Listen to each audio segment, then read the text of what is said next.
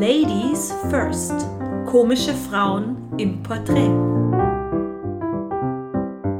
Ein Podcast von Franziska Wanninger und Claudia Pichler. Hallo und herzlich willkommen zu einer neuen Folge von Ladies First. Mein Name ist Claudia Pichler und gemeinsam mit meiner wunderbaren Kollegin Franziska Wanninger stelle ich in diesem Podcast tolle Frauen aus dem komischen Fach vor. Pandemiebedingt können wir uns leider natürlich immer noch nicht persönlich treffen, aber wir interviewen einfach telefonisch weiter. Unser heutiger Gast ist Lisa Koos. Lisa wurde 1981 in Moskau geboren, wuchs mit viel Musik auf und kam im Alter von 15 Jahren dann mit ihrer Familie nach Deutschland. Seit 2000 ist sie in Aachen zu Hause. Sie startete als Singer-Songwriter und wechselte dann nach und nach in die Comedy. Heute ist sie als Musikkomedienne unterwegs. Sie ist ein Sprachtalent und offensichtlich eine Hundefreundin. Viel Vergnügen jetzt mit dem Gespräch mit Lisa Koos. Wer bist du? Magst du dich kurz vorstellen? Ich bin ein Mensch. ich, also ehrlich gesagt, manchmal habe ich das Gefühl, ich bin doch eine Außerirdische. Also ich, ich habe wirklich so Probleme, immer mich zu integrieren. Und ich bin Comedian, ja, kann man sagen. Ich nenne mich nicht so gerne Kabarettistin, aber nicht, weil ich nichts mit KabarettistInnen zu tun haben wollen würde, sondern weil ich einfach ähm, das Gefühl habe, ich, es ist ja einfach, ich erzähle einfach ein bisschen was über mich auf der Bühne. Also ich, ich mache jetzt nichts Besonderes, aber viele mh, hm, finden das schon irgendwie sozial kritisch oder wie auch immer. Mhm. Also ich, ich würde mich am liebsten als Musikkomedian bezeichnen, bezeichnen, ja, und mein ja, wie soll ich das sagen? Das mit dem Außerirdischsein, das passt irgendwie auch dazu. Ja. Und welche Themen beschäftigen dich dann so auf der Bühne? Integration. ja, also weil ich äh, als Außerirdische mich schon integrieren musste unter Menschen. Äh, das war schon nicht einfach. Und dann bin ich mit 15 nach Deutschland gezogen, aus Russland. Ich bin ja in Russland geboren. Mhm. Und äh, da musste ich mich hier auch mal integrieren, wobei das ist mir ein bisschen schwerer gefallen als einfach unter Mensch, obwohl, na, keine Ahnung. Nein, es ist mir nicht, nicht schwerer gefallen, aber da kann ich auf jeden Fall, da war ich mehr so bei Bewusstsein und weiß genau, wie lange es gedauert hat. Das hat so circa zehn Jahre, zehn Jahre hat es gebraucht, bis ich mich wirklich integriert fühlte. Und jetzt fühle ich mich so, aber ich erzähle die Geschichte halt immer noch sehr gerne. Und Integration kann ja, man kann ja das Thema auch weiter fortsetzen, indem man einfach über die Probleme der Integration in, der, in, in allen Formen auch sprechen kann. Ne? Mhm. Und wenn du jetzt da quasi eine Nummer schreiben willst oder du machst ja auch Lieder, gell? wenn du ähm, mhm. ähm, da was auf die Bühne bringen willst, äh, wie gehst du dann vor? Also wie entsteht dein Material so von der Idee angefangen? Das ähm, war vor Lockdown anders als jetzt.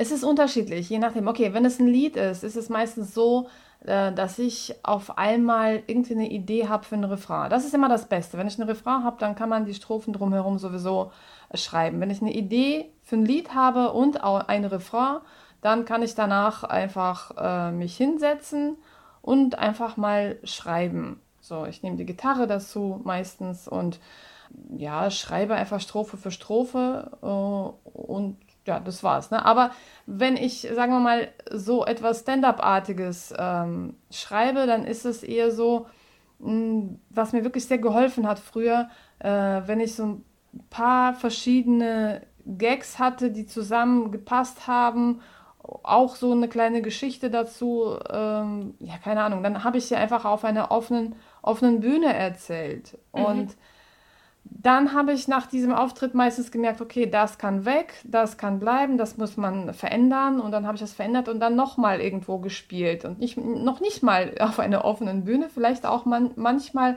einfach in mein Solo eingebaut und dann auf diese Art und Weise getestet. Und dann ist das so mit der Zeit gewachsen und hat sich so verändert. Und jetzt ist das alles nicht möglich. Deswegen schreibe ich eigentlich nur Lieder zu Hause sitzend und kann leider nichts testen. Außer bei meinem Hund. Also ich kann mit meinem Hund drüber sprechen. Ich ähm, teste jetzt alles nur hier mit meinem Hund. Okay, und der freut sich noch. Ja, der findet das alles super. Der kann zwar nicht so gut lachen, aber Ich kann ja seine, seine Gedanken lesen. Fast. Außer er klaut Socken. Ich weiß immer nicht. Ich verstehe das nicht, warum er Socken klaut, weil, also das, das verstehe ich überhaupt nicht. Vielleicht ist es irgendwie ein stiller Protest. Ja, wahrscheinlich. Hör auf, diese furchtbaren Lieder zu schreiben. dann höre ich auch auf, Socken zu klauen. Aber ähm, gibt es dann jetzt speziell beim Thema Integration für dich auch so, ich sag mal, sind da die Grenzen sensibler, was du auf die Bühne bringst, als jetzt bei anderen Themen? Denkst du darüber mehr nach?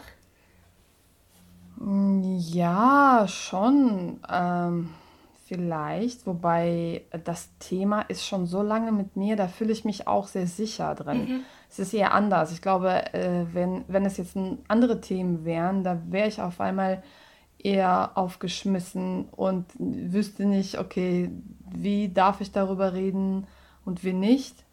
Und deswegen, ich glaube, da bin ich doch schon inzwischen Profi, also was das Thema Integration betrifft. Ich bin Integrations, äh, ja, wie soll ich das sagen, Expertin. Ja, also ich, ich kann sehr gut darüber reden. Ich verstehe ungefähr auch, was mein Publikum bewegt oder wie sie das sehen, also welche von denen wie was sehen. Also das, das heißt, ich habe ja russischsprachiges Publikum manchmal da. Mhm. Die sehen das auch wieder anders äh, als die Deutschen ich, ich weiß schon, wie sie ticken, glaube ich. Und deswegen ähm, ist das kein Problem. Und was mich, also sensibel für mich ist das nicht. Also für mich ist es, äh, es gibt für mich quasi fast gar keine sensiblen Themen. Also mhm. ich bin da sehr abgeklärt irgendwie. Also man, ich finde, man kann über alles Gags machen halt auf jeden Fall. Ne? Ja. Man, es, es kommt nur auf die Haltung an. Und jetzt ähm, natürlich vor der Pandemie, ähm, wie viele Auftritte hast du so im Jahr gespielt und auf welchen Bühnen warst du unterwegs? So um die 100 äh, mhm. äh, würde ich schätzen. So ist es am Ende, hat es meistens so ausgesehen, 100 pro Jahr. Und es waren sehr oft, also ich, ich, ich habe fast nur Solo gespielt. Also mein Solo habe ich in, in verschiedenen Theatern, in verschiedenen Städten gespielt, wo man mich halt auch eingeladen hat im Westen, im Norden, im Süden, aber fast gar nicht im Osten. Also im Osten sehr wenig. Warum mhm. auch immer, keine Ahnung. Und wie heißt dein aktuelles Programm? Ähm, ja, das ist ein sehr, das ist ein sensibles Thema für mich. das ist sehr schmerzhaft, oh weil. Nein. Nein, nein, es ist, es ist trotzdem, man kann trotzdem drüber, drüber lachen, kann man trotzdem. Es ist halt nur wirklich, ich habe äh, ein sehr altes Programm. Also mein Programm heißt seit gefühlt zehn Jahren, äh, was glaube ich, wer ich bin. Mhm. Und das ist auch mein erstes Programm, wobei sich das total geändert hat. Also es, es, es hat nichts mehr mit dem, Pro, mit dem Programm zu tun, was ich äh, bei der Premiere gespielt habe. Ja. Ich hatte echt so oft das Gefühl gehabt, so oft das Gefühl gehabt, ich möchte einfach ein neues Programm spielen, ich möchte neues Material. Ich habe zwar neues Material immer hinzugefügt, aber der Name blieb irgendwie. Ne? Und äh, inzwischen ist es so, ich hätte eigentlich die Premiere spielen sollen im Mai 2020 mhm. von meinem neuen Programm. Das äh, hieße dann Intrigation, ein russischer Döner mit Kartoffelsalat. Äh, und das ist leider nicht dazu gekommen. Ich muss aber auch ehrlich sagen, das war auch nicht fertig. Und als es dann irgendwie, ähm, wann, wann ist es losgegangen? Vor einem Jahr genau, glaube yeah. ich, ne? so yeah. im März. Da ist, das ist es, das war halt noch wirklich nicht fertig. Ich hätte das noch sehr viel testen wollen auf offenen Bühnen und dann war das vorbei. Also jetzt schreibe ich immer noch an dem Programm, aber ich schreibe das jetzt inzwischen so, dass ich nur noch Lieder schreibe, weil ich sie nicht so unbedingt testen muss. Ich muss ja auch nicht unbedingt so krass äh, viel rund spielen mhm. äh, und vor allem Rein theoretisch kann ich es ja auch online spielen, wenn es einmal dazu kommt, dass ich vielleicht doch die Premiere online mache, wer weiß, also über Livestream oder wie auch immer. Ja. Dann kann ich mir das eher vorstellen, äh, Lieder zu spielen ohne Publikumsreaktionen, als einen Text vorzutragen. Das ist jetzt blöd gesagt, Text vortragen, also Wortbeitrag. Wortbeitrag ist ohne Publikum, ist es einfach sehr traurig. Ähm, warum wolltest du denn Comedy machen? ach, das wollte ich doch gar nicht. Ich bin so aus Versehen da irgendwie reingerutscht. Ähm, ich wollte eigentlich, äh, eigentlich wollte ich schon immer Sprachen lernen. Das ist so, wenn man mich gefragt hätte, was möchtest du eigentlich den ganzen Tag tun? Ich glaube, ich hätte gesagt, ich möchte einfach den ganzen Tag Sprachen lernen oder irgendwas lernen. Also ich bin sehr äh, lernsüchtig und entwicklungssüchtig, kann man sagen. Also ich versuche ständig irgendwie was dazu zu lernen.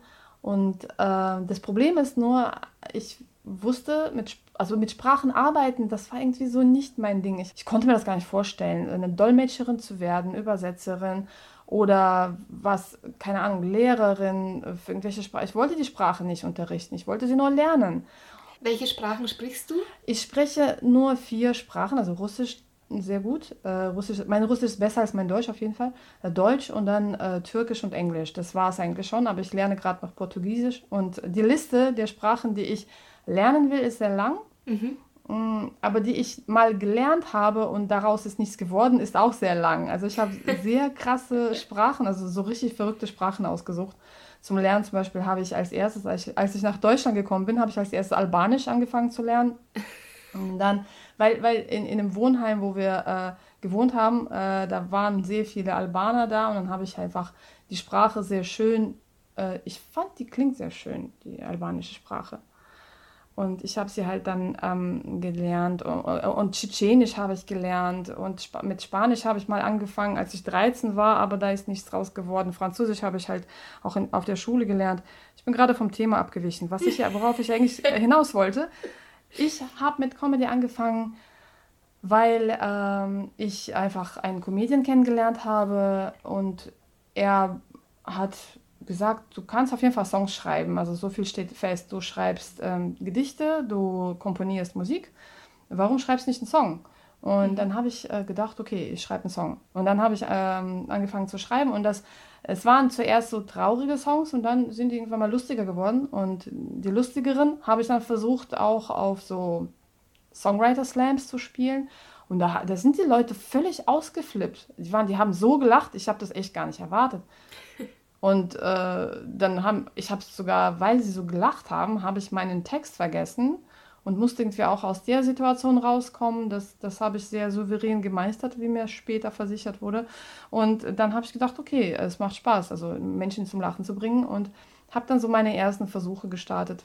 Lustiger äh, auch zu sprechen oder zu sein oder dies, das. Und auf jeden Fall irgendwann mal 2013 hatte ich meinen ersten Auftritt auf einer richtigen Comedy-Bühne bei einer Comedy-Show. Und das hat super funktioniert und ich habe gedacht, wow, cool, das macht Spaß. Und an so einem normalen Auftrittstag hast du da einen schönsten Moment? Es gibt eigentlich immer während des Auftrittes diesen einen schönen Moment, wo ich gerade das Gefühl bekomme, ich habe Energie ich habe eigentlich grundsätzlich einen Energiemangel schon mhm. immer gehabt. Ich bin eigentlich eine sehr ruhige Person. Und äh, mein Start auf der Bühne ist immer sehr kalt. Also kalter Start heißt bei mir als Russin, dass ich wirklich mit sehr starker russischer Akzent beginne und sehr, äh, sehr schlecht gelaunt da stehe und einfach ähm, gerade noch so sprechen kann. Und viele denken, okay, das spielt sie gut, aber ich spiele gar nicht. ich bin in dem Moment wirklich so voll ich habe einfach überhaupt keine Kraft eigentlich normalerweise am Anfang. Sehr viele Menschen gehen ja mit sehr viel Spannung auf die Bühne und das sieht man auch direkt und so viel Präsenz. Und ich habe diese Präsenz in meiner Stille gefunden erstmal. Mhm. Aber sobald ich äh, anfange mit dem Publikum zu kommunizieren und das ist eine Kommunikation, ich kriege Antworten, ja, ich, ich, es werden Fragen gestellt, auch wenn es nicht so aussieht wie eine Frage. Also es ist ähm, irgendwie eine Kommunikation, Energieaustausch und ab irgendeinem Moment hatte ich dann äh, das Gefühl bekommen, okay, krass, jetzt habe ich sehr viel Energie, jetzt könnte ich so stundenlang weiterreden mhm. und mit sehr viel Ausdruck und ich bin auf einmal nicht mehr monoton und äh, das liebe ich sehr. Ja, das habe ich wirklich sehr gemocht. Aber das heißt, du brauchst natürlich auch das Publikum. Also jetzt aktuell mit Livestreams und so ist natürlich schwierig, dann die Energie zu bekommen, oder? Ja, äh, das habe ich auch gedacht, aber kurz vor, kurz vor Lock Lockdown, vor dem ersten, hatte ich tatsächlich eine neue Quelle gefunden. Und ich habe gefunden, dass die Quelle meiner Energie gar nicht beim Publikum an sich liegt, sondern in mir selbst, in meinem Sprechen. Zum Beispiel, wenn ich jetzt gerade mit dir rede, ich, ich bekomme jetzt schon Energie. Also ich kann ja. so, habe ich, im Prinzip habe ich genau so ein ähnliches Gefühl wie, wie auf der Bühne. Ich könnte jetzt weiterhin so stundenlang noch so weiterreden mit dir und es macht Spaß. Ich habe entdeckt, dass wenn ich zuhöre, werde ich immer introvertierter und ich werde immer weniger Energie fühlen zumindest. Also ich habe dann irgendwie bin ich einfach sehr sehr still und leise und weiß ich nicht, ich fange an zu verschwinden irgendwie. Wenn ich aber rede, bekomme ich sehr viel Energie und deswegen habe ich, habe ich diese Auftritte, die danach waren, die dann, ich hatte noch ein paar Auftritte dann zwischendurch, mhm. ähm, im September oder so, September, Oktober, ne? Ja, da ging noch was, ja. Genau, da war ja nicht so viel los, es war, es war wenig Publikum da, mit sehr viel Abstand, mit Masken teilweise, also nicht teilweise, sondern manchmal mit Masken, manchmal ohne, je nachdem, wie die das gemacht haben. Und ich habe entdeckt, dass ich, dass es mir egal ist, wie viele Menschen da sitzen. Es kann auch nur eine Person da sein. Ich habe trotzdem sehr viel Energie, wenn ich mich auf mir quasi konzentriere. Ja, auf mir? Auf mich, ja. Auf mich. Auf mich? Aber das auf hast mich. du ja dann ja. zu einem sehr guten Zeitpunkt rausgefunden. also gerade ja, rechtzeitig, ja. da wo du es gut brauchen konntest. Ja, genau, auf jeden Fall. Also es ist trotzdem natürlich sehr, sehr traurig ohne Publikum, weil es ist auch für das Publikum selbst. Das Publikum braucht, äh, finde ich, sich selbst, also quasi das Publikum, der einzelne Mensch im Publikum braucht das andere Publikum, um besser zu lachen. Ja, unbedingt, ja. Und erinnerst du dich an einen richtig schlimmen oder peinlichen Auftritt mal? Äh, meistens nicht, aber wenn du so unbedingt möchtest, kann ich versuchen. mich daran zu erinnern. erinnern. Ich, Verdrängst du das erfolgreich oder? Ja, wahrscheinlich. Also jetzt, weil ich merke gerade, wo du es gerade gesagt hast, ich muss wirklich suchen. Ich weiß gar nicht, was so richtig, richtig peinlich war. Tatsächlich, ja, ach so, ja, ich hatte da einmal, aber das war noch so am Anfang. Ich war es war wirklich der schlechteste Auftritt. Ich glaube, ich konnte das nie mehr überbieten. Ich hatte auch, aber auch wirklich kein Solo. Ich hatte gedacht, ich habe ein Solo und bin mit irgendwas auf die Bühne gegangen, was ich noch nie gespielt habe. Und ähm, habe einfach das auch gespielt. Und zwar sogar nicht alleine mit einem Akkordeonisten. In, in Aachen war das, wo ich dann früher, früher auch gelebt habe.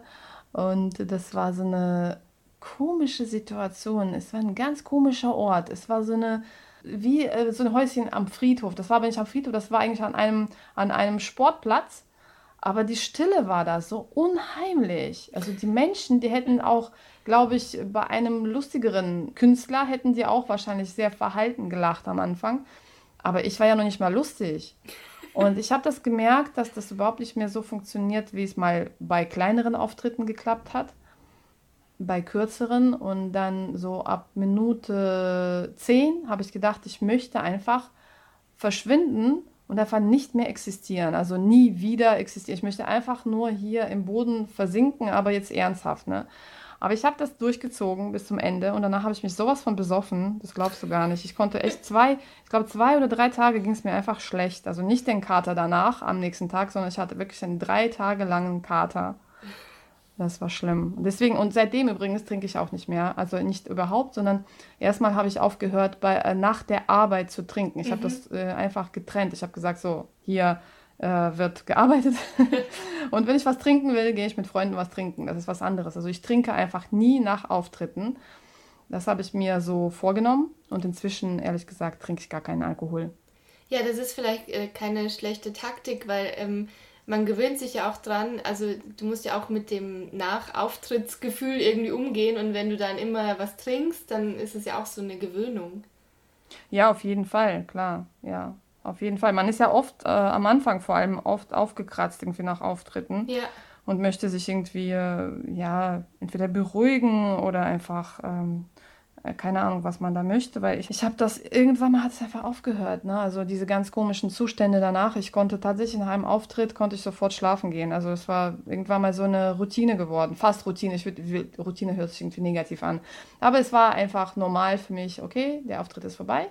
Es war cool, es war schön, aber jetzt kann ich einfach in, ins Hotel gehen und sobald ich mich abgeschminkt habe, habe ich das Gefühl, okay, jetzt kann ich schlafen. Das ist so meine Meditation vor dem Schlafengehen, abschminken. Ja. Das kannst du dir abschminken. Ja. Und gab es auch über die Jahre mal größere Rückschläge oder wo du tatsächlich mal an, an deinem Beruf auch gezweifelt hast? Jetzt außer, außer Corona? Ja. Äh, tatsächlich nicht, nein. Also Nein, gezweifelt. Nein, ich habe nie daran gezweifelt. Aber Corona hat mich tatsächlich dazu gebracht, das zu hinterfragen. Also ist das wirklich was, was ich weiterhin machen wollen würde, selbst wenn keine Corona mehr da wäre? Das war meine erste Reaktion. Es war sehr seltsam, weil ich habe am 14. März, ist, wie bei vielen, ist mein erster Auftritt ausgefallen. Mhm. Ich hatte das Gefühl, ach, das ist so schön, zu Hause zu sein. es ist einfach schön. Ja klar, es ist auch schade. Also am 13. hatte ich noch fast geweint, weil ich da schon irgendwie intuitiv, glaube ich, wusste, dass es der letzte Auftritt sein wird. Ja. Aber am 14., 15. und danach die Woche, ich habe gedacht, ach, das ist so schön zu Hause zu sein. Will ich das wirklich? Will ich überhaupt Comedian sein? Will ich überhaupt die ganze Zeit reisen und so? Also die ganze Zeit irgendwo hinfahren? Und ich habe das erstmal genossen und das hat mich sehr irritiert. Also dieses Genießen hat mich so irritiert, dass ich irgendwie völlig weg von Comedy, also ich konnte auch kein, gar nicht äh, meine Kollegen, äh, wie nennt man das, verfolgen. Also ich konnte nicht sehen, was sie in dieser Zeit gemacht haben, wer was gepostet hat. Ich konnte auch diese ganzen lustigen Bilder und Videos zum Thema Corona überhaupt nicht wahrnehmen. Ich habe sie alle ignoriert, ich habe sie nicht angenommen, keine Videos angeschaut. Also ich war wirklich weg vom Thema Humor für mhm. ein paar Wochen oder für ein paar Monate. Und äh, es hat jetzt was Zeit ge gebraucht, aber inzwischen bin ich dann doch der Meinung, ich würde, ich würde das schon sehr, sehr gerne weitermachen. Ja, ich habe das aber nochmal neu für mich quasi entdeckt. Und als Frau in der Comedy, empfindest du das als Vorteil oder Nachteil? Als Vorteil schon eher, ehrlich gesagt, weil ja, es ist jetzt sehr blöd. Ähm, ich kenne ja die ganzen Probleme. Ich weiß, dass es nicht so cool ist, dass man die Quotenfrau ist. Also ich nicht weiß, sondern es, ich find, finde auch, dass es nicht so cool ist, dass man uns nicht sieht. So, dass man nicht sieht, wie viele Frauen es eigentlich gibt. Es gibt sehr viele Frauen und es wird immer gesagt, oh, es gibt ja gar nicht so viele gute Frauen, es gibt ja nicht so viele lustige Frauen. Das stimmt gar nicht. Mhm. Aber dadurch, äh, wenn man das irgendwie schafft, äh, herauszustechen, dann kann man das nutzen, rein theoretisch. Ja, es ist vielleicht nicht so cool, das, das zu, auszunutzen, quasi, was eigentlich keine gute Sache ist, quasi. Ja. Äh, aber Tatsache ist, ich bin der Meinung, dass ich so schnell gesehen wurde, weil eben dieses, dieses klischeehafte Denken vorhanden ist, quasi. Es gibt keine guten Frauen, es gibt zu wenig. Und wenn man dann eine sieht, dann denkt man, oh, ich muss sie unbedingt buchen, ich muss sie unbedingt in meiner Show haben, weil es gibt ja so wenig. Und dann, ja, und, und dann hast du es halt geschafft. Wenn du gesehen worden bist, dann hast du äh, viel mehr Erfolg sozusagen. Aber an sich ist das äh, nicht cool, was da, was da eigentlich passiert. Also, dass man uns eigentlich gar nicht so richtig sieht. Und erlebst du beruflich manchmal was, wo du denkst, äh, als Mann wäre mir das jetzt nicht passiert? Das ist eine gute Frage. Nein, ich glaube nicht. Ich, ich könnte mir vorstellen, so zu denken, wenn zum, ja, also es sind aber eher so Sachen, die Kolleginnen erzählt haben. Mhm.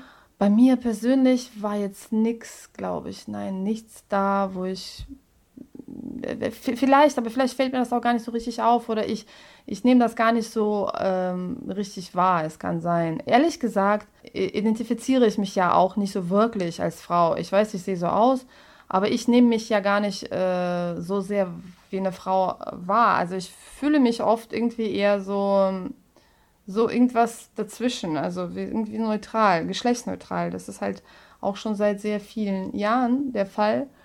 Und äh, deshalb ist es nur manchmal, wenn es dann um wirklich Feminismus geht, äh, ich dann, dann erinnere, erinnere ich mich nochmal, ah, Moment mal, ich bin auch noch eine Frau. Und dann bewegt mich das auch alles sehr. Aber so gesehen, nee, also nicht. Also langweilige Antwort, sorry. sorry nee, gar nicht, gar nicht. Hast du das Gefühl, dass Frauen aber auf der Bühne anders bewertet werden? Jetzt vom Publikum oder auch von, von der Presse? Ja, klar. Genau das war das, was mir als erstes eingefallen ist bei der Frage davor. Mhm.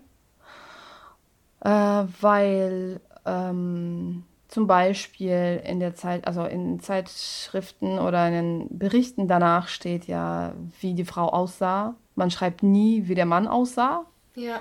der auf der Bühne war. Man bewertet das Aussehen und ähm, vor, äh, auch vom Publikum wird man alles anders wahrgenommen. Es ist nämlich so, dass ich schon so oft erlebt habe, dass man, nein, nicht so oft, aber einmal ist mir das passiert. Ich hab, äh, war im Publikum, musste aber gleich auf die Bühne. Das war so eine ganz kleine Show, so eine Art offene Bühne auch, wo du halt auch noch im Publikum deine Kollegen sehen kannst. Und dann ähm, hieß es, ja, ähm, da kommt eine Frau auf die Bühne. Der Moderator sagt, da kommt gleich eine Frau auf die Bühne. Und dann sagen zwei Frauen neben mir, oh nein, Frauen sind nicht so lustig. Und das, das fand ich schon sehr interessant und sehr spannend. Und ich habe auch sehr viel darüber nachgedacht, sehr lange darüber nachgedacht und habe so meine Ideen, warum das so ist. Und ich habe das Gefühl, dass die gesellschaftliche Stellung der Frau immer noch so ist, dass die Frau äh, als sehr verletzbar, verletzlich wahrgenommen wird. Und deshalb traut man ihr das nicht so wirklich zu, dass man, also man kann gar nicht so über sie lachen oder man will gar nicht, sie, sie soll sich gar nicht äh, lächerlich machen. Sie, ich glaube, das Publikum hat manchmal Angst, dass sie sich selbst dabei zu sehr verletzt oder entblößt oder wie auch immer, äh, dass sie irgendwie damit auf die Schnauze fällt sozusagen.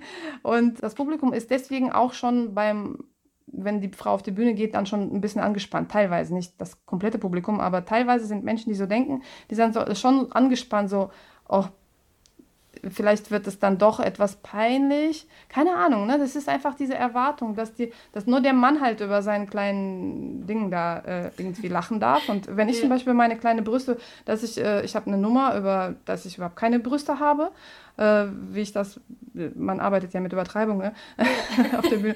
Ne? Äh, und ich habe eine ganze Nummer darüber und bis ich das geschafft habe, sie so, diese Nummer so souverän zu spielen und so zu machen, dass auch wirklich alle lachen und alle verstehen, okay, die macht sich damit nicht nackig und die macht sich damit nicht irgendwie verletzbar, das hat so lange gedauert. Und ein Mann, wenn er irgendwie über seine, seine kleinen Geschichten spricht, spricht, das ist überhaupt kein Problem. Also das ist direkt so, oh, über Männer können wir äh, lachen. Das ist kein Problem, äh, wenn er selbst Ironie halt irgendwie auf die Bühne bringt. Das ist so mein Eindruck. Ich weiß nicht, ob ich meinen Gedanken so richtig rüberbringen konnte. Es ist ja auch so, dass ich überhaupt kein Deutsch mehr spreche so, zu Hause. Also ist es ja nur der Hund da und der kommt aus Polen. äh, ja, Aber ich, ich konnte ich dir gut folgen und ich finde es auch, äh, auch einen interessanten Ansatz, weil ähm, wir haben jetzt doch auch schon einige Frauen eben äh, befragt und so und viele äh, sagen äh, zu der Frage natürlich auch, dass man, dass das Äußerliche mehr im Fokus steht äh, bei Frauen als bei Männern. Aber ich finde es auch interessant, eben den Aspekt, den du sagst, dass Frauen sich äh, nicht so über sich selber lustig machen sollen. Also dass es irgendwas äh, an, an Grenzen schneller stößt. Oder auch verletzbar sein, so eher guck mal, ich habe das Gefühl, bei Frauen ist es so, du musst entweder, wenn du niedlich bist auf der Bühne, dann musst du äh, wenigstens mit dem, was du sagst, so richtig reinhauen, so richtig äh, brutalst sein irgendwie. Ja. Yeah. Oder, oder du musst dann eben nicht niedlich aussehen, sondern irgendwie äh, eher zum Beispiel wie ein Typ aussehen. Und dann kannst du sagen, was du willst. So, dann ist es auch egal. Also ich habe einfach das Gefühl, dass eine, eine sehr äh, attraktive, äh, aber auch eine nette Frau auf der Bühne gar nicht als lustig wahrgenommen wird, so vorab. Und deswegen hatte ich das Gefühl, dass, dass äh, man irgendwie, irgendwie so wirklich, wenn du niedlich bist, musst du. Es ist, es ist nicht nur das, dieses Spiel mit den Kontrasten. Klar ist es immer schön, mal einen Kontrast zu zeigen, wenn du niedlich bist dann, äh, und sagst aber so, ja, wie soll ich das sagen, richtig böse Sachen oder du redest mit so einer Stimme, die einfach wie, wie ein Typ halt yeah. so auf einmal. Das ist ein schöner Kontrast, aber ich glaube, ich habe das Gefühl, dass wenn eine Frau, die niedlich oder die eben attraktiv oder sehr weiblich, äh, feminin aussieht und dann auch noch sehr nett redet, äh, aber trotzdem lustig, ne? dass man sie überhaupt nicht, dass man sie irgendwie gar nicht so, ach, da redet eine, pff, keine Ahnung, was die da so sagt, ne? So, das ist wie äh, das Wasser, was gerade so irgendwo fließt. Das, das klingt schön, das kann man so gut als Hintergrund äh, sich anhören. So habe ich das Gefühl, dass man das gar nicht so ernst nimmt äh, irgendwie. Das sind nur meine Beobachtungen. Ich weiß auch gar nicht, worauf ich damit hinaus will. Aber es ist auf jeden Fall offensichtlich, dass es noch lange nicht der Fall ist, dass Frau und Mann äh, bei uns auch in der Gesellschaft irgendwie gleichgestellt sind. Also, also in so vielen Sachen, in so vielen Kleinigkeiten. Ja, das stimmt wahrscheinlich. Also Bühne ist ja auch immer nur ein Ausdruck von, von Gesellschaft. Also was ja. in der Gesellschaft noch nicht so angekommen ist oder noch nicht so erreicht ist, das spiegelt sich halt auf der Bühne auch wieder. Und ja, ja, auf jeden Fall. Und auch vor allem, weißt du, was mich auch noch so beschäftigt hat, ich habe so äh, als ich angefangen, ich habe zu spät angefangen eigentlich mit dieser ganzen Geschichte und ich habe gedacht, okay, das mit dem Fernsehen, das wird ja nichts mehr, äh, weil ich zu alt bin. Also bis ich das schaffe, mal ins Fernsehen zu kommen äh, und vielleicht da auch einen Fuß zu fassen, äh, ich sehe einfach irgendwie, ich, ich glaube, dass die werden mich nicht nehmen und das ist einfach wirklich erstaunlich, dass wenn man sehr spät anfängt, rein theoretisch, wenn du mit Stand-up-Comedy anfängst, ich sage jetzt extra Stand-up-Comedy, äh, im Alter von 50 ist doch egal. Ich meine, ja. du kannst immer noch sehr lustig sein. Darum doch, äh, geht es doch. Es geht doch gar nicht um das Äußere. Aber als Frau schaffst du es einfach nicht ähm, so wirklich ins Fernsehen, äh, hier in Deutschland zumindest. Und das überrascht mich total, weil ich halte Deutschland für sehr, ja, schon, es ist hier viel weiter irgendwie, was Gleichberechtigung angeht, als zum Beispiel in Russland. Und in Russland äh, habe ich zum Beispiel so eine ähm, Frau gesehen, wo die, die äh, jetzt Stand-up-Comedy macht, aber die erst mit 50 angefangen hat und die auch ins Fernsehen äh, geschafft hat und wie auch immer. Und dass, dass, man, dass man dann einfach als Frau sich damit beschäftigen muss, oh mein Gott, ich sehe einfach nicht mehr jung genug aus für diese ganzen Fernsehleute, die nehmen mich gar nicht mehr. Abgesehen, also abgesehen davon will ich gar nicht mehr ins Fernsehen, es ist für mich einfach überhaupt gar nicht mehr mein Ziel. Inzwischen habe ich verstanden, dass mich das alles total stresst. Also ich muss nicht unbedingt irgendwie dahin. Es, es war einfach nur so ein typischer Gedanke eines ja, Anfängers. Weißt du, wenn man anfängt, denkt man, oh, ich will was erreichen. Klar, aber weil du natürlich auch merkst, wenn du im Fernsehen bist, dann, äh, dann hilft dir das natürlich enorm erstmal. Also du kannst ja auch so dein Publikum aufbauen und erspielen, aber ja. Fernsehpräsenz ist natürlich was, was hilft. Aber ähm, es stimmt, das sind wahrscheinlich auch Gedanken, die, auf die ein Mann gar nicht so kommt, weil, äh, weil du auch Männer unterschiedlichsten Alters siehst im Fernsehen. Ja, ja, das stimmt. Aber denkst du darüber nach, was du auf der Bühne anziehst? Ja, schon, aber nicht unbedingt, weil äh, ich eine Frau bin, sondern weil ich eine Rolle spiele, unter anderem manchmal eine türkische mhm. mit einem Kopftuch. Und da möchte ich schon, dass es ein bisschen authentischer aussieht, dass ich eben nicht zu kurze Sachen anhabe. Also kein, kein Minirock mehr. Also ich glaube, ich habe mit Minirock angefangen damals, als ich angefangen habe, weil ich habe halt wirklich nur die russische Rolle irgendwie gespielt auf der Bühne. Mhm.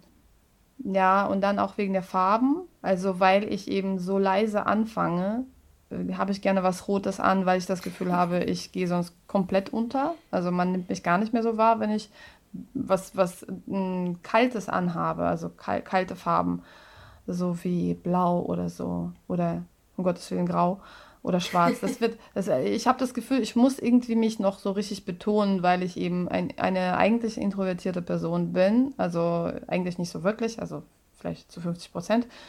Aber am Anfang ist es schon ein bisschen schwer. So, aber ähm, was du meinst, ist, glaube ich, also ich zum, zum Beispiel, dass ich mich halt schon schminke, natürlich. Mhm. Und ehrlich gesagt finde ich das auch äh, jedes Mal, wenn ich mich schminke, denke ich, mein Gott, warum, warum muss ich das machen? Aber ich habe auch nicht, nicht mal jetzt momentan nicht auf die Bühne, sondern ich schminke mich immer, wenn ich ein äh, Video aufnehmen will für, für Instagram oder für Facebook oder für YouTube, was auch immer. Und dann denke ich, warum? Und Männer machen es nicht und die werden nicht beurteilt nach dem Aussehen. Und wir Frauen, wenn wir uns mal nicht schminken, glaub mir, wenn ich einfach mich, wenn ich un, ungeschminkt jetzt einfach mal mein Foto irgendwo zeige, werde ich sofort so, ich weiß, wie die Männer, die meine, meine Follower sind, wie sie reagieren. Oh mein Gott, du bist so müde, muss dich mal ein bisschen erholen. Oh, was ist denn los mit dir? Du siehst so traurig aus. Es ist furchtbar. Und sobald ich mir die Haare ein bisschen kürzer geschnitten habe, direkt so, oh, längere Haare waren aber schon schöner. Mein Gott, ey, wirklich. Yeah. Was, wer gibt dir das Recht, das zu beurteilen? Äh, das ist furchtbar. Also das ist schon, was mich beschäftigt. Ja, und ungefragt eben immer ja, zu äußern. Ja, das ist sowieso. Also das ist ja eine ganze, ganze Geschichte mit den ganzen Kommentaren auf Facebook oder auf YouTube, dass jeder ja meint, seine Meinung ist wichtig. Aber das ist gar nicht der Fall. Also ist eigentlich, die Person macht das ja, weil sie das für richtig hält, was sie da macht. Also Das ist ein anderes Thema. Aber ja, ich weiß, was du meinst, genau. Es ist natürlich, ich bewundere auch die Frauen, die einfach sagen, pff, äh, ich gehe jetzt mal ungeschminkt einfach irgendwo hin und es ist einfach so, wie es ist. Ich, ich, ich schaffe das irgendwie nicht. Das ist die Russin in mir, denke ich immer. und äh, warst du im beruflichen Kontext schon mal Sexismus ausgesetzt oder wurdest du sogar sexuell belästigt? Ja, aber ja, aber eher von Kollegen tatsächlich. Also, hörst du den Hund? Ja, der sucht seine Socken. Äh, ja, genau, wahrscheinlich. Also eher von Kollegen auf jeden Fall, aber nicht von, nicht wirklich von den Veranstaltern oder zum Beispiel oder vom Publikum. Ich wurde mal zum Essen eingeladen von einem Fan. Das ist, das war ganz nett. kann man, kann man ja mal machen, warum nicht? Also ich bin nicht hingegangen, also ich äh, war sowieso in der Beziehung, aber wenn man, wenn man so mutig ist, warum nicht? Eine Russin zum Essen einladen, weißt du, was das an Geld kostet? Also ich meine, äh, wirklich. Aber dann eher so bei Mixed-Shows, dass es da mal Sprüche gibt oder von Kollegen? Weißt du, ganz ehrlich gesagt, war das vielleicht so ein paar Mal eher, es waren so eher zum Spaß, ja, so Sprüche auch, aber es war nicht so wirklich viel oder oft. Es war auch vor allem, was mich halt sehr wundert, ähm, je weniger ich mich als Frau identifiziere, also mich gar nicht so wahrnehme, ich denke gar nicht drüber nach, desto weniger äh, werde ich so wahrgenommen. Es ist komisch, aber ich habe wirklich in den letzten, in den letzten Jahren äh, gar nicht mehr als eine, ich habe überhaupt nie das Gefühl gehabt, äh, jemand findet mich irgendwie attraktiv. Also wenn sie das, wenn sie das tun, dann tun sie das für sich selbst irgendwie im Inneren, Menschen, wer auch immer, ob Frauen mhm. oder Männer.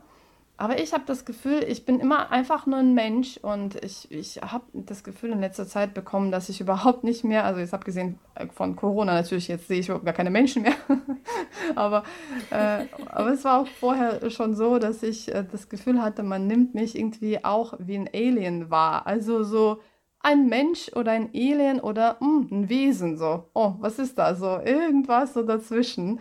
Weil ich mich selber so wahrnehme, habe ich das Gefühl gehabt, andere nehmen mich auch so wahr. Aber vielleicht ist das gar nicht der Fall. Nur die haben sich alles, sie haben das alles für sich behalten.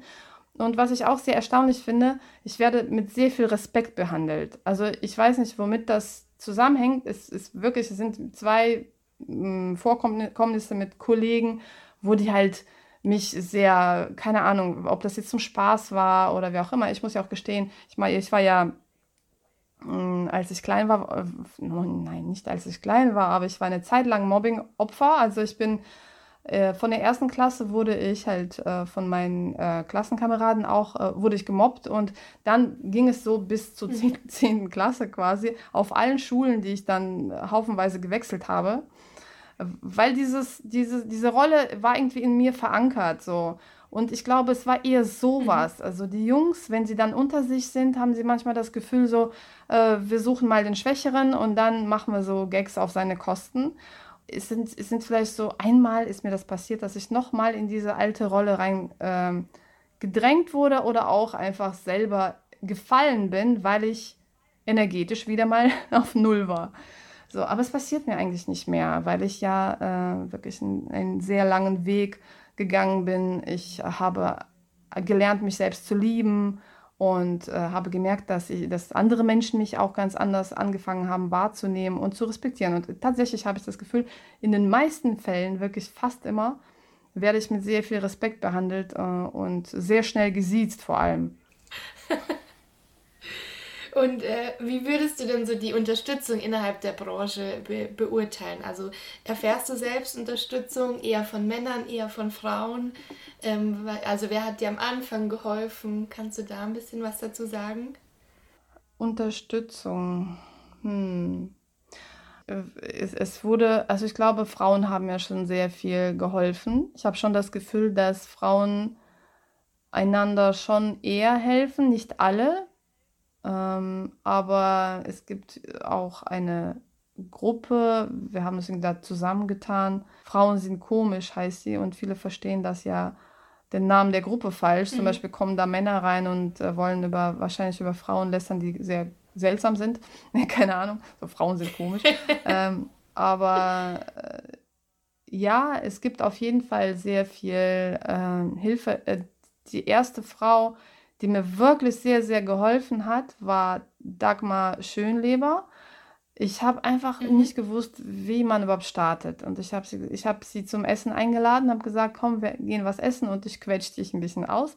Stattdessen äh, hat sie mich zum Frühstück eingeladen und wir haben über alles gesprochen und die hat mir so geholfen am Anfang, dass sie mich einfach, die hat mir einfach alles erzählt, alle Fragen beantwortet, was man so alles machen kann, wie man startet, dass man am besten schnellstmöglich ein Solo hat.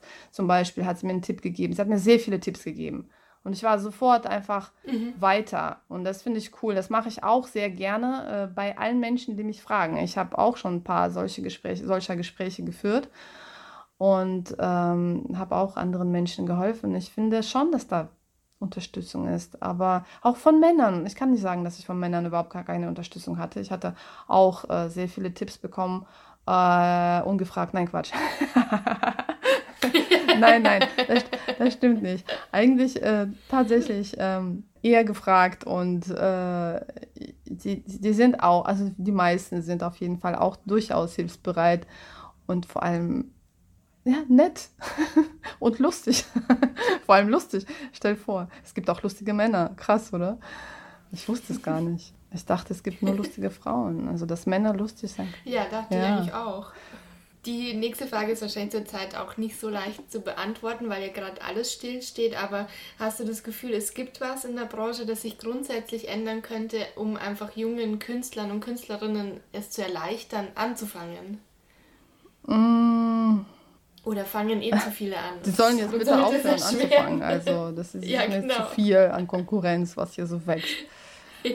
Nein, also mit dem Anfang finde ich, da, da gibt es, ich habe das nie so gesehen, dass der Anfang irgendwie schwer ist. Weil äh, es ist, man muss halt, man muss nur wissen, wie man anfängt. Und sobald man es weiß, und zwar, man äh, stellt was zusammen, was man so sagen möchte, und dann geht man auf die eine offene Bühne, auf die andere und dann guckt man, äh, wie das alles funktioniert. Das ist ja der Anfang eigentlich. Diese ganzen Sachen mit Fernsehen und Neulingen, Anfängern finde ich nicht so cool. Das ist, das passiert viel zu schnell. Ja. Dann kannst du dich auch mal blamieren halt im Fernsehen. Das ist äh, unter anderem und das ist, äh, ich glaube, das ist zu früh dann für die meisten einfach ins Fernsehen zu kommen. Im Gegenteil, ich finde das sehr gut, wenn man sich irgendwie auf anonymen, offenen Bühnen austesten kann es gibt eine Situation in meinem Leben, die ich bis heute irgendwie nicht so richtig mir verzeihen kann. Es gab eine Frau, es gab, sagen wir mal so, es gab ein Open Mic in Aachen, was mehr so für Musik war. Ich habe da auch meine Songs gespielt, aber es gab da eine Frau, die auf die Bühne gegangen ist, die wollte Stand-up-Comedy ausprobieren.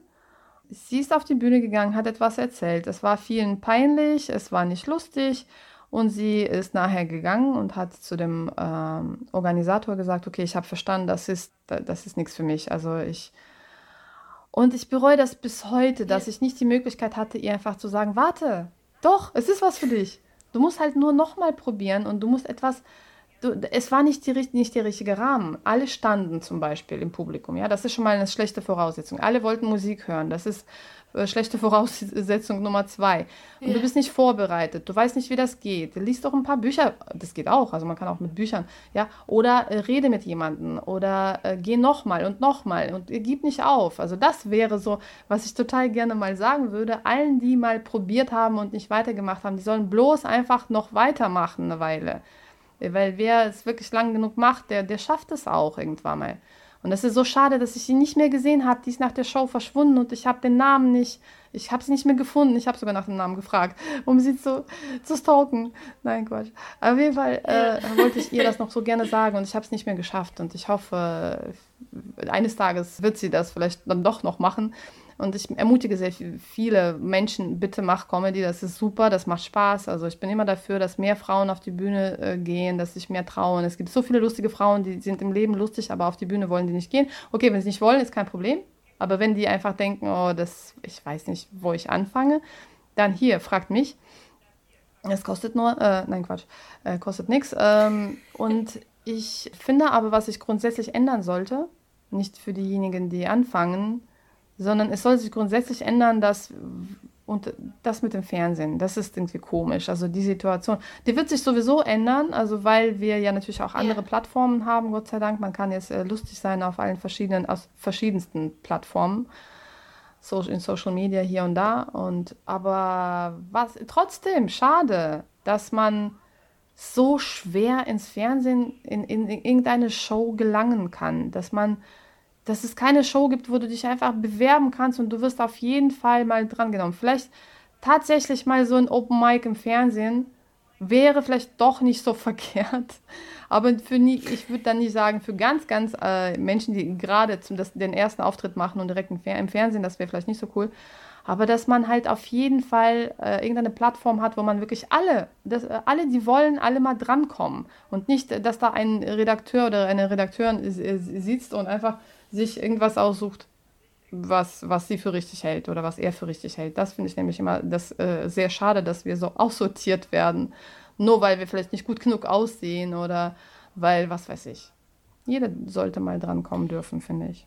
Ja, das finde ich auch schön. Vor allem, weil, man, weil ich auch äh, mich immer freue, wenn man auch andere Gesichter mal sieht. Also ich habe schon das Gefühl, dass dieses System sehr geschlossen ist dieses Fernsehsystem. Und es sind eben, also ich finde es auch nicht gut, wenn man so als Anfänger da rein stolpert. Das kann dir mehr schaden als nutzen im Zweifelsfall. Aber also es gibt so viele Leute, die einfach schon gut sind und auch schon seit Jahren unterwegs sind, aber die halt auch leider nie ins ja, Fernsehen kommen. Auf jeden Fall, ja.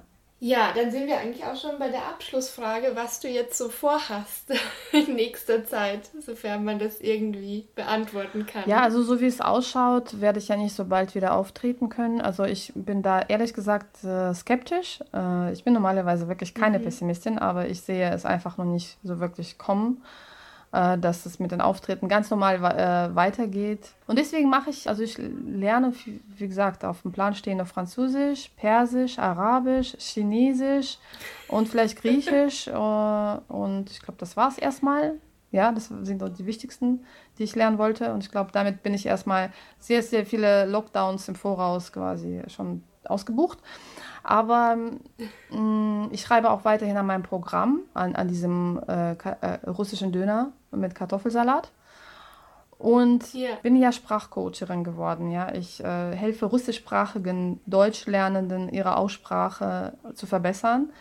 Viele haben einen sehr starken mhm. russischen Akzent und wissen nicht, wie sie den loswerden. Äh, und da kann ich helfen. Ich kann helfen, den zu reduzieren und möglichst sauber zu sprechen, dass man von den Deutschen endlich mal verstanden wird. Also so gesehen, ähm, und übrigens weiß ich, dass die Deutschen das ja nicht so böse meinen, wenn sie das nicht verstehen. Das Problem ist, dass es wirklich sehr unterschiedliche Aussprachen der Vokale gibt. Ja, also die Russen nehmen das gar nicht so ernst. Es ist ein kurzer Vokal oder ein langer und deswegen gibt es auch schon mal, wir können statt belegte Brötchen auch schon mal beleckte Brötchen bestellen und merken den Unterschied nicht.